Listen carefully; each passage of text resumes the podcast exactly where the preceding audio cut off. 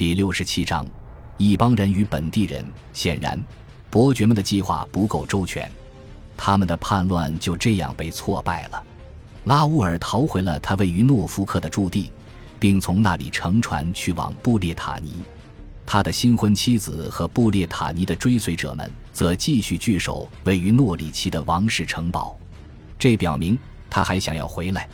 当他回来的时候，他或者带着一支从欧洲大陆招募来的新鲜盟军，或者已经得到了丹麦人的帮助。但是，在被包围了很长时间之后，埃玛和诺里奇的剩余守军选择了议和。为了保全性命并免受剁肢的酷刑，他们同意离开英格兰，并且再也不回来了。在写给他的君主的信中，兰弗朗克说道：“荣耀归于主。”我们已经把布列塔尼的下流胚们赶出了您的王国，正如大主教的信所表明的那样。叛军投降时，威廉仍在诺曼底。在危机的初期阶段，他显然已经准备好要渡过海峡了，但兰弗朗克劝止了他。然而，没过多久，威廉的确返回了英格兰，这是因为他发现叛乱者确实在某个方面取得了成功。正如国王之前所告诉我们的那样，丹麦人真的来了。那年秋天，兰弗朗克在给达勒姆主教的信中写道：“所以你要加强你的城堡的防御，增添人力，准备武器，并备好补给。一定要准备好啊！”但最终，这场风暴也不过是暂时性的。盎格鲁撒克逊编年史写道：“虽然有一支由二百艘战船组成的丹麦船队适时来到。”但他们不敢与国王威廉作战，在回家之前，他们在约克抢劫了一番，而这就已经满足了他们的胃口。因此，威廉得以在威斯敏斯特度过圣诞节，为叛乱善后。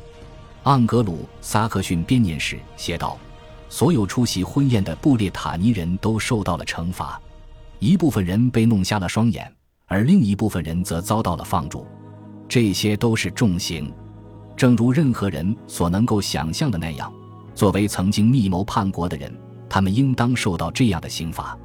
但是，值得注意的是，没有人被处决，这是真正的歧视行为。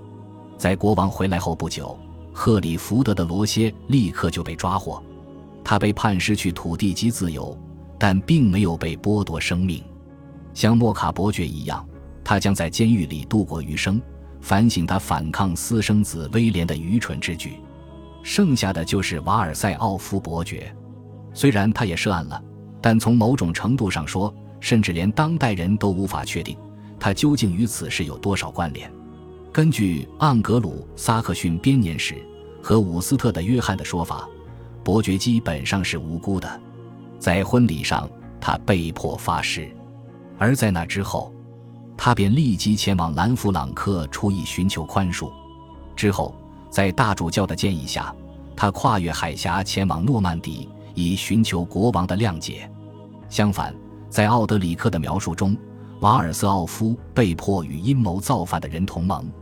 他不赞同他们的计划，但并未将这一计划告诉任何人。因此，虽然他没有参加叛军，但他仍旧犯下了藏匿不报之罪。奥德里克说道：“就裁决而言，审判官们无法达成一致。在被囚禁在温切斯特数月之后，伯爵才等来了他们的最终决定。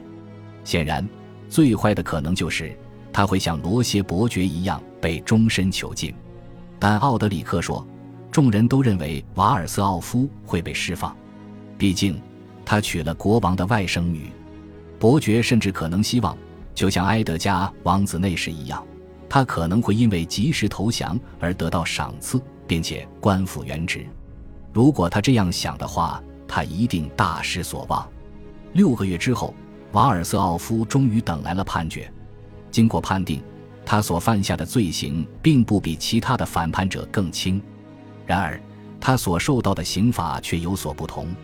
正如奥德里克所解释的那样，赫里福德的罗歇是诺曼人。